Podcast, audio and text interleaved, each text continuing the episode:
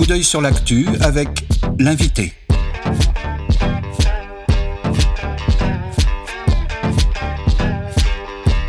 Coup d'œil sur l'actu avec l'invité. L'invité des regards.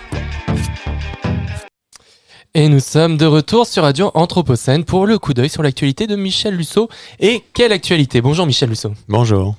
Alors vous êtes donc professeur de géographie à l'école normale supérieure de Lyon et surtout directeur de l'école urbaine de Lyon. Et comme je le disais en introduction de cette émission, une décision gouvernementale faisant suite à une évaluation de l'Agence nationale de la recherche acte la fermeture anticipée de l'école urbaine de Lyon. Alors avant d'avoir votre réaction sur ce sujet, Michel Lusso, je voudrais vous faire écouter un court extrait sonore. Um, I love, I'm so glad to be a part of the, the wonderful idea of the open school. Um, openness and accessibility to information um, is what we need uh, uh, to live well together and to thrive together. And it's um, uh, really encouraging to see this modeled um, at the at the open school. So you have you're here at an open school. The sort of culture of this kind of engagement is in some ways a much more common in, in France and in Europe uh, um, than it is in the United States. And so, in some regards, um, the model of the listening session of public engagement of public feedback up early and upstream in policymaking um, was uh, innovation um, for the work that we do, even if it's not for our, our colleagues um, in other parts of the world. Alors bonjour Michel Lusso, une question tout de suite, vous avez reconnu cette voix? Oui, c'est Alandra Nilsson, c'est la, la, conseillère, euh, une des conseillères pour la science et la société d'ailleurs euh, du président Joe Biden.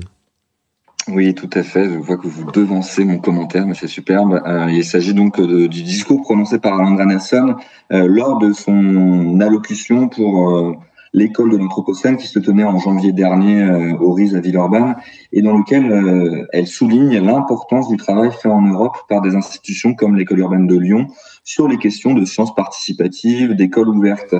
Et surtout, elle insiste sur le retard qu'ont euh, les USA sur ces questions-là.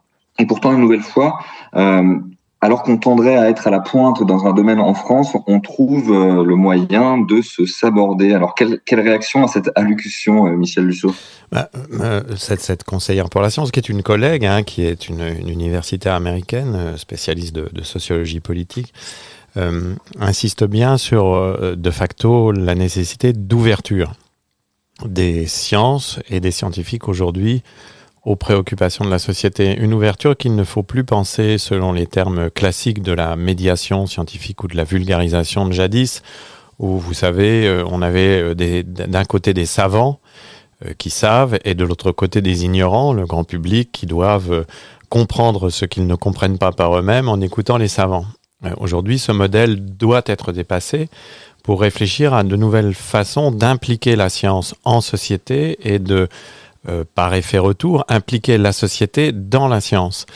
Et c'est ce que nous essayons de faire à l'école urbaine depuis euh, les débuts de cette école et même depuis l'écriture du, programme qui nous avait permis d'être retenu et financé, écriture du programme qui a eu lieu euh, une première fois fin 2015, avec le sentiment que compte tenu des questions que nous avons abordées, la question du changement global et de la menace sur l'habitabilité terrestre qu'elle fait peser sur l'ensemble des sociétés humaines, cette question imposait que les scientifiques sortent de leurs habitudes et de leurs routines pour, pour deux raisons. D'abord parce que la science anthropocène qu'il nous faut constituer est une science qui n'est plus pensable à partir d'une seule discipline constituée aujourd'hui. Les phénomènes que nous avons abordés sont toujours des phénomènes tellement entremêlés, complexes, que nous ne pouvons les comprendre que par la coopération de, tous les spécialistes de toutes les disciplines, avec des spectres d'interdisciplinarité très larges, et même d'ailleurs avec une conception de la coopération qui renvoie l'interdisciplinarité euh, au rayon des, vieilles traditions qu'on peut oublier. Je crois que nous sommes, nous sommes au-delà de l'interdisciplinarité, à l'école urbaine, persuadés que nous sommes entrés dans une phase qu'on pourrait appeler post-disciplinaire, c'est-à-dire quelque chose qui impose tout à fait de, nouvelles manières de travailler. Et puis la, deuxième chose que, que nous avons essayé de mettre en avant, euh, c'est le fait qu'en raison même de l'ampleur du changement global, on ne pourra pas s'en sortir si l'on ne considère pas que les citoyens sont des co-constructeurs des problématiques que nous avons abordées et sont des contributeurs à la recherche et pas simplement en fin de course quand il s'agit simplement de leur demander leur avis, mais véritablement dès le début de la conception même de nos actions de recherche et de formation. Ça, c'est le cœur du, programme de l'école urbaine. Alors justement, vous, vous devancez à peu près la, totalité de nos questions, donc on va revenir petit à petit tout au long de cette interview sur, sur ces sujets-là. Mais l'histoire que vit actuellement l'école urbaine me fait penser à un autre cas d'école en France, car figurez-vous que j'ai réalisé dans mon cursus un mémoire d'histoire de la pensée économique consacré à l'économie écologique en France. Et donc dans un schéma qui semble se répéter sur certains aspects, une université à l'époque Versailles-Saint-Quentin avait décidé à la fin des années 90 de se consacrer dans son entièreté à la problématique écologique et à la transdisciplinarité. Mais patatras, ce projet ambitieux s'est heurté à une volonté gouvernementale de créer des grands pôles universités pour répondre aux critères du fameux classement de Shanghai et le choix fut fait de sacrifier ce projet interdisciplinaire et donc ne rentrant dans aucune case académique standard malgré sa pertinence et son originalité scientifique. Alors Michel Lusso, comment est-ce qu'on peut expliquer, comment est-ce qu'on peut comprendre que 20 ans plus tard, nous en soyons toujours plus ou moins au même stade? Parce que d'une certaine manière, c'est un peu aussi ce qui va être reproché à l'école urbaine de Lyon, que on refuse tout positionnement pardon, singulier, je vais y arriver, qui peuvent même parfois nous être enviés, à l'image de l'extrait du discours d'Alondra Nelson, pour toujours plus calquer, copier, imiter des modèles internationaux souvent déjà dépassés d'ailleurs. Oui, c'est assez délicieux de voir que la conseillère pour la science et la société de Joe Biden dit que l'école urbaine de Lyon est la, la pointe de, de ce qu'il faudrait faire et de voir que des membres du jury anglophones, pour la plupart, qui nous ont évalués, considèrent que nous ne faisons pas de véritable recherche. Et, ce décalage est tout à fait significatif. Il faut le penser euh, dans son caractère significatif. Ça traduit quoi? Ça traduit le fait que depuis quelques décennies, pour des raisons qu'on peut d'ailleurs comprendre et analyser, je, je dirais que la science s'est industrialisée. Elle s'est industrialisée au sens ancien du terme, presque au sens taylorien du terme. C'est-à-dire elle s'est industrialisée en se surspécialisant par disciplines de plus en plus étanches les unes aux autres et sous-disciplines de plus en plus étanches les unes aux autres et dans chaque domaine de surspécialité, on a développé des modes de production industriels, c'est-à-dire des modes de production où il s'agit euh, d'aller vers une production unique, très standardisée, très contrôlée par des procédures de contrôle. Et la production unique, c'est l'article dans les revues scientifiques euh, internationales. Et euh, comme tout mode de production surspécialisé, optimisé, fonctionnalisé, eh bien, nous avons aujourd'hui la certitude que cela produit dans le domaine de la science des effets contre-intuitifs, c'est-à-dire des effets pervers. Bien sûr, la production est spectaculaire, il ne s'agit pas de le nier, et sans doute est-elle nécessaire. Il ne s'agit pas non plus de le nier, l'école urbaine n'a jamais demandé la fin de l'activité scientifique standard. Jamais. Mais justement, ce que nous demandions, c'était qu'à côté de ce mode industriel standard de production, qui produit des effets vertueux, mais aussi des effets contre-intuitifs, nous puissions développer d'autres approches, d'autres modèles de penser la production de savoir, et d'autres modèles aussi de penser le partage du savoir. Parce que dans ce système industrialisé de la science, qui produit en fait de la routine, eh bien, comme dans toute routine, les seuls destinataires du produit industriel qui est produit dans les laboratoires, ce sont d'autres membres de laboratoires identiques. C'est-à-dire que la science, finalement, n'est plus lue que par les scientifiques. C'est aussi comme ça qu'on peut comprendre que la science n'est plus écoutée socialement. Elle n'est plus écoutée socialement parce qu'elle n'est plus écoutable. Elle n'est plus écoutable socialement parce qu'elle ne se soucie plus de destinataires autres que les pairs. La science est devenue une activité entre pairs. C'est devenu une activité de club. Comme jadis, les golfs étaient des activités de club où les clubs anglais étaient des activités de club. C'est devenu une activité de club. Eh bien, une activité de club se suffit à elle-même. Les membres du club sont très contents d'être membres du club. Ils peuvent même se flatter les bourrelets et se regarder le nombril. Il n'en reste pas moins qu'ils sont prisonniers des règles et des logiques de leur club. Donc, nous, ce que nous avons proposé, c'est une autre manière de jouer. Non pas pour supprimer les clubs, moi si les clubs ont envie d'exister, ça ne me dérange pas, mais pour qu'on puisse revendiquer à côté de ça d'autres manières de penser les problèmes, de les aborder scientifiquement en réfléchissant à ce que c'est que penser scientifiquement, peut-être en reprenant même une, vraie réflexion de fond sur qu'est-ce que penser, qu'est-ce que penser le changement global, et en essayant de faire en sorte aussi que cette pensée puisse se faire avec le maximum de participants et avec des cadres ouverts autant que possible, tout en conservant ce qui pour moi fonde la scientificité beaucoup plus que des procédures normatives de club, La scientificité, vous savez, elle se fonde sur quoi? Elle se fonde sur une certaine capacité à observer la réalité euh, sociale ou la réalité euh, biophysique, une certaine capacité à partir de procédures contrôlables de produire de la donnée, une certaine capacité à interpréter ces données avec des modèles préexistants et surtout, et c'est ça l'essentiel de la science, une certaine capacité à s'ouvrir à la discussion, à la réfutation. Mais ça, vous pouvez le faire dans beaucoup d'autres euh, domaines et avec beaucoup d'autres procédures que les procédures de club dont je parlais tout à l'heure. Finalement, s'ouvrir à la réfutation, être réflexif sur ces méthodes et ces théories et être capable de démontrer euh, pourquoi on est parti d'une observation et on arrive à une conclusion, ça c'est faire science. La science a préexisté euh, les revues à comité de lecture telles que nous les connaissons aujourd'hui. La science a même préexisté à l'anglais, que je sache, puisqu'on nous a reproché de ne pas publier assez en anglais, mais dans des langues qui ne sont plus des langues de science, comme le français, l'espagnol, l'italien, le portugais, l'allemand. Mais au début du XXe siècle, quand les physiciens quantiques échangeaient autour de la naissance de la physique quantique, ils parlaient dans leur langue, ils écrivaient dans leur langue. Donc, comment est-on arrivé finalement à un système scientifique où toute possibilité d'innovation est réfutée au nom du standard et au nom de la routine. Et, c'est ça qui est très choquant en fait dans la décision qui a été prise. Ce n'est pas tellement que mes collègues n'aient pas compris ce que nous voulions faire. Après tout, pourquoi pas? Ce n'est pas que les collègues n'aient pas euh, ne soient pas en accord avec ça. Après tout, pourquoi pas? Ça se discute, c'est une hypothèse, c'est une proposition que nous faisons. Mais ce qui est tout à fait euh, choquant et même un peu scandaleux sur le fond, c'est que euh, finalement, ces tenants de l'ordre industriel par leur décision, euh, décident qu'il n'est pas possible de jouer au jeu de la science avec d'autres règles que les leurs. Et ça, je trouve que c'est profondément préoccupant. Si je peux me permettre, on entend, on entend votre position euh, euh, sur euh, la clubisation finalement de, de la recherche, une, une, recherche qui fonctionnera en vase clos.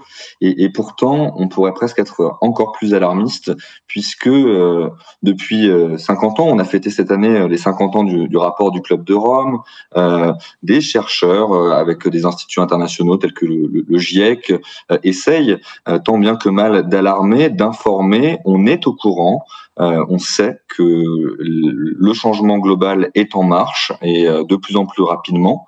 Euh, et, pourtant, ces, euh, ces, actes de recherche qui sont euh, écrits, on, le décrivait dans, le journal avec une, minutie, avec un travail collaboratif impressionnant, des heures de travail passées entre des chercheurs qui coexistent de, dans tous les pans du globe, euh, finalement, ça, ça, ne percole pas.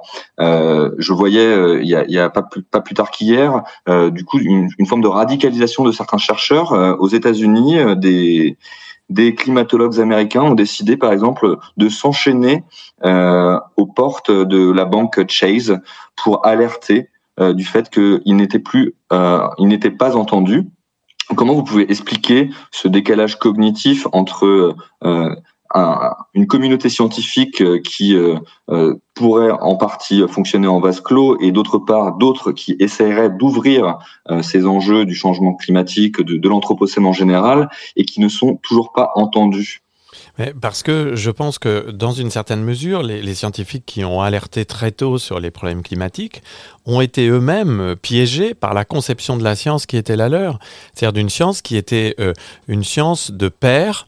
Euh, éloignée en fait des sociétés et, être obligé de s'enchaîner euh, à une banque pour essayer de faire comprendre la science, c'est le signe de l'échec de la conception classique euh, du fonctionnement de la science, de la médiatisation de cette science et de la vulgarisation de cette science. Et, en fait, c'est tout à fait spectaculaire pour signaler cet échec d'être obligé de faire quoi? Bien d'être obligé de faire une action sociale. C'est-à-dire de prendre en compte le social. Et prendre en compte le social dans la science fondamentale, ça n'est pas simplement faire de la médiation prendre en compte le social dans la science fondamentale, c'est ce que nous essayons de faire à l'école urbaine, c'est-à-dire c'est comprendre comment le social et ses logiques vient dès le départ modifier même les objets de science. Parce que ce que les gens du GIEC n'ont pas compris, ils le comprennent un peu mieux quand on voit le troisième euh, volume du rapport actuel du GIEC, qui est justement euh, pour une fois très ouvert, depuis maintenant une dizaine d'années on le constate, mais là c'est très net, à des préoccupations de, de, chercheurs en sciences sociales, mais on pourrait faire encore beaucoup mieux. Ce que les experts du GIEC n'ont pas compris, c'est que le changement climatique n'est pas une affaire de climatologues. L'objet de recherche du changement climatique ne peut pas être simplement le climat l'objet de recherche du changement climatique, ça ne peut être que le coumen, ça ne peut être que la façon dont l'habitation humaine est menacée. Vous, voyez ce que je veux dire? C'était le, point de départ du projet de l'école urbaine. C'est en ce sens qu'il était scientifiquement subversif et que nous avons sans doute échoué à faire comprendre ce caractère subversif. Ça veut donc dire que vous ne pouvez pas aujourd'hui euh, étudier le climat simplement comme un climatologue. Vous êtes obligé d'étudier le climat en tant que ce climat rentre dans une dynamique de l'habitabilité. Et cette dynamique de l'habitabilité qui est ce qui doit être étudié, elle ne peut être étudiée qu'à l'intérieur de systèmes de coopération élargie entre scientifiques et habitants qui vont arriver à cerner justement les problèmes dont on va euh, pouvoir traiter. Donc pourquoi n'a-t-on pas réagi plus tôt à la question du changement climatique? Bien sûr, on peut incriminer la puissance des lobbies thermo-industriels, on peut incriminer la faiblesse des politiques, mais je rappelle toujours que la faiblesse du politique, c'est la faiblesse de la société qui les porte. Hein les politiques ne sont ni forts ni faibles en eux-mêmes. Les politiques sont au reflet des sociétés qui les portent. Et on en sait quelque chose aujourd'hui en France. Hein.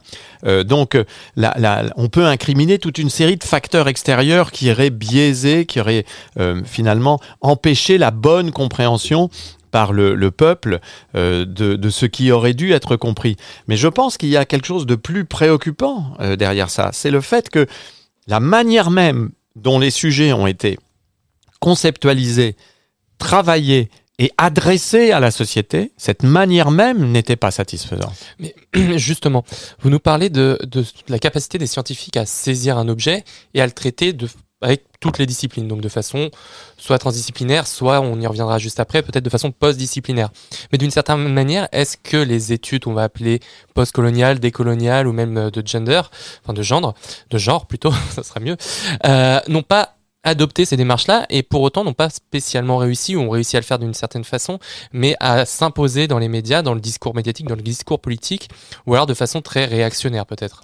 Oui, mais dans une certaine mesure, on pourrait dire que le féminisme, les études décoloniales, les études de genre ont, ont, ont eu un succès considérable parce que la panique morale que ces études créent euh, chez les tenants de l'ordre réactionnaire euh, ou conservateur est tout à fait spectaculaire. On peut dire que ces études sont en train de réussir dans leur capacité à, à faire varier les points de vue. Euh, et c'est ça le rôle de la science. Moi, je ne prétends pas d'ailleurs qu'il serait possible de régler tous les problèmes humains simplement en faisant ce que l'école urbaine propose. Je dis simplement que le rôle de la science à un moment, c'est de changer les regards, c'est de changer l'orientation des regards. Et pour changer l'orientation des regards, à un moment, il faut accepter de travailler différemment. Notre hypothèse, c'était que l'Anthropocène obligeait tout le monde à travailler différemment, les scientifiques y compris. Alors on m'objectera que c'est très complexe, euh, la climatologie, il faut des gens qui se dédient à cela, de même que l'écosystémique, c'est très complexe. Bien sûr, il ne s'agit pas de condamner la science normale, il s'agit simplement de demander comment on peut faire en sorte qu'à côté de la science normale existe une science différente, qui soit tout aussi rigoureuse, tout aussi reconnue, tout aussi importante, qui est une science justement ouverte, citoyenne et participative, qui, avec la science normale, essaie euh, en, quelque sorte de progresser vers la conceptualisation d'un certain nombre de points, qui sont des points qui euh, peuvent être considérés comme tout à fait décisifs pour les sociétés. Et les instituts de convergence, qui étaient le programme qui permettait à l'école urbaine d'être financée, avaient pour objectif deux choses. Euh, cerner de façon totalement interdisciplinaire des objets de science euh, qui n'étaient pas aujourd'hui cernables. C'est ce que nous faisons avec l'Anthropocène. Permettre à la société de s'approprier ces objets. C'est ce que nous faisons aujourd'hui à l'école urbaine. Il y a eu un dévoiement par les évaluateurs de l'objectif des instituts de convergence. Ce dévoiement, il traduit quoi? Il traduit la, la, la force du système de clubs euh, productivistes et routiniers dont je parlais tout à l'heure. C'est-à-dire ses collègues ont été incapables, incapables simplement de se poser la question de savoir si ce que nous proposions pouvait avoir de l'intérêt. Ils n'ont jugé ça que par rapport à l'écart de ce que proposait l'école urbaine au regard des normes industrielles qui étaient les leurs. Ils ont donc fait preuve du plus grand défaut, pour moi, euh, qui soit lorsqu'on est scientifique, ils ont fait preuve d'une absence totale de capacité d'ouverture intellectuelle. Et ça, c'est moi, c'est ça qui me préoccupe en fait. C'est ce que ça dit de la science, ce que ça dit aussi d'une certaine arrogance de la science normale, de considérer qu'elle est la seule à pouvoir dire ce qui est juste et ce qui n'est pas juste.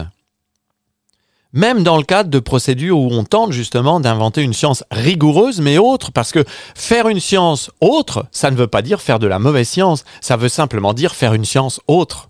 Mais une autre science peut être tout, aussi rigoureuse que celle-ci. Il faut simplement le temps pour l'installer, pour développer des procédures de vérification. La science normale a des dizaines d'années, voire des centaines d'années euh, d'histoire des procédures de vérification. Cette science ouverte, participative et citoyenne, elle ne date que de quelques années. Il faut donc lui laisser la possibilité de découvrir ses propres procédures, de, de les réfléchir, d'en parler, d'en discuter. C'est exactement ce que nous faisons, par exemple, chaque fin de mois de janvier à l'école de l'Anthropocène, ou ce que vous faites chaque mercredi euh, à cette euh, radio, essayez de comprendre ce que nous sommes en train de produire lorsqu'on essaye d'aborder l'urbain anthropocène comme nous le faisons. Et, et moi, oui, on vous, entend très, on vous entend très bien sur euh, sur la remise en question des modes de production scientifique traditionnels, la pertinence d'inventer euh, d'autres formes de faire de la recherche. Mais j'aimerais peut-être insister également sur le fait que dans une situation de communication, euh, il y a deux pôles. Il y a le pôle de l'émetteur, et donc on, on, on, a réfléchi ensemble euh, à, à, la responsabilité de la science à, à, à penser d'autres modalités de, de, scientificité pour euh, se saisir des enjeux auxquels nous sommes confrontés.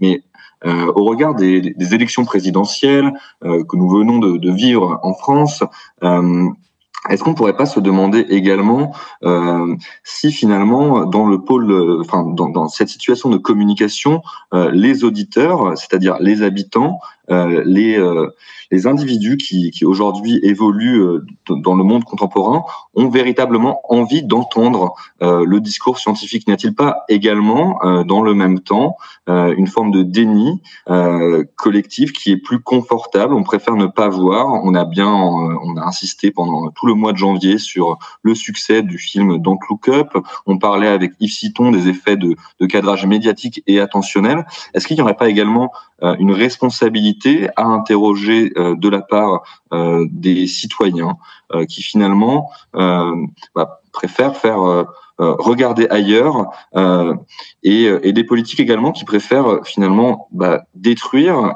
ou interdire le, fait de nommer cette réalité qui nous arrive et, dans laquelle on va vivre puisque on détruit ce type d'institut convergence. On, on, ne veut pas nommer cette réalité qui fait peur. Oui, bien sûr, il y a, euh, l'ensemble euh, du, système de production qu'il faut interroger et, aussi l'ensemble du système de réception. Moi, ce que je voudrais dire par rapport à ça, et peut-être euh, me trouverez-vous finalement trop idéaliste en tant que boomer, trop, encore appuyé sur une sorte de survivance de l'idéal des Lumières, n'est-ce pas?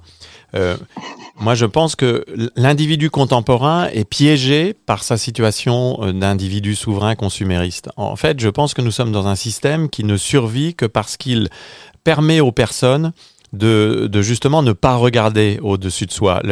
La force du film Don't Look Up, c'est au-delà du, caractère euh, très caustique du film, c'est son titre.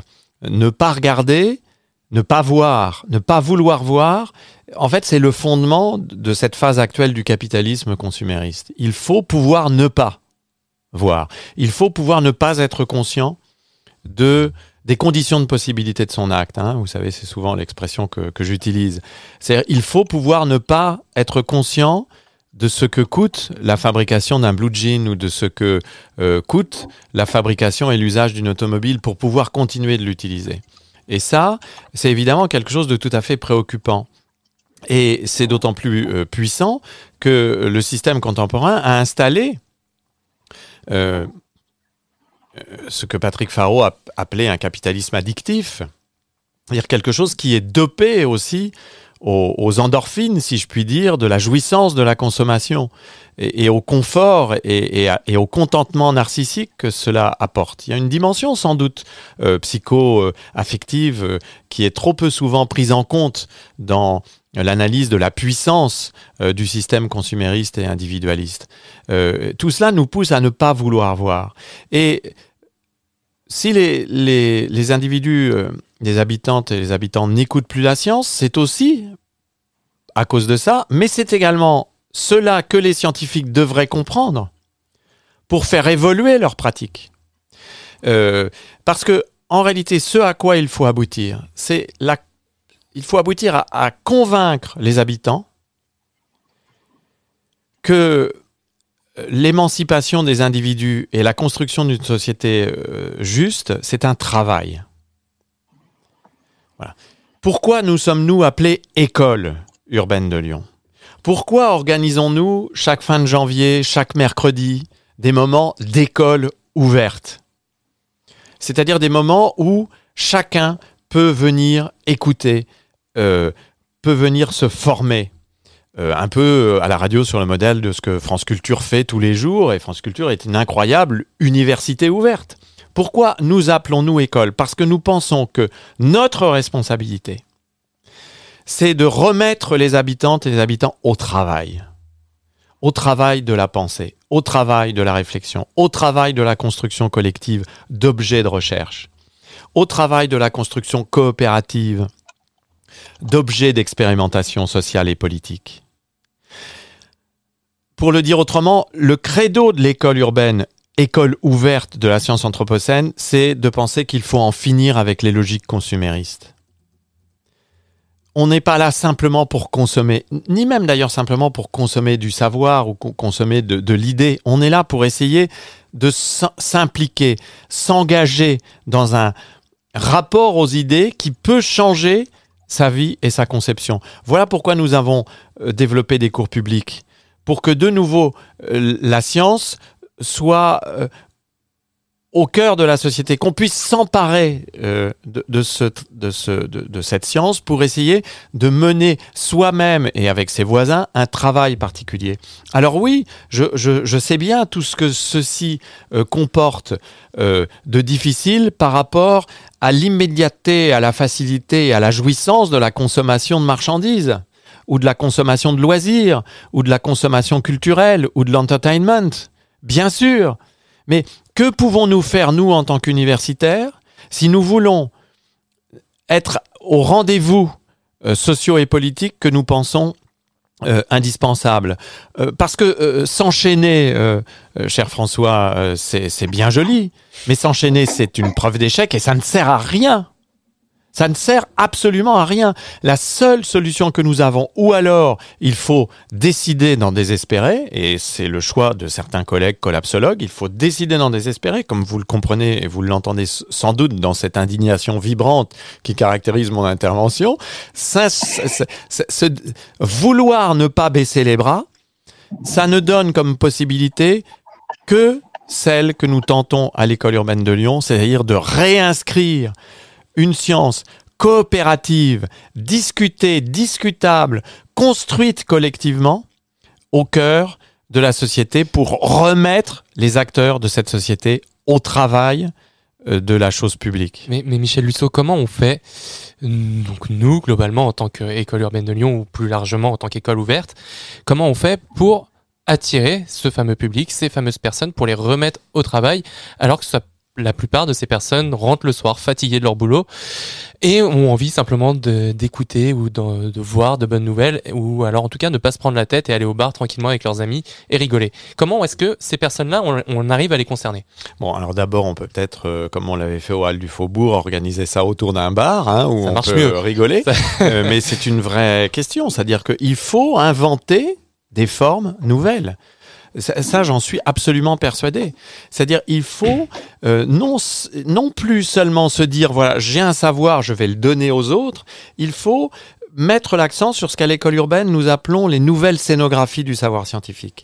Et il faut entendre scénographie au sens euh, très sérieux du terme, c'est-à-dire comment mettre en scène euh, les réflexions des scientifiques et comment faire en sorte que euh, par ces mises en scène, non seulement chacun s'approprie ses savoirs, mais, mais commence justement un travail avec ces savoirs qui va euh, peut-être mener à d'autres propositions, à d'autres scénographies.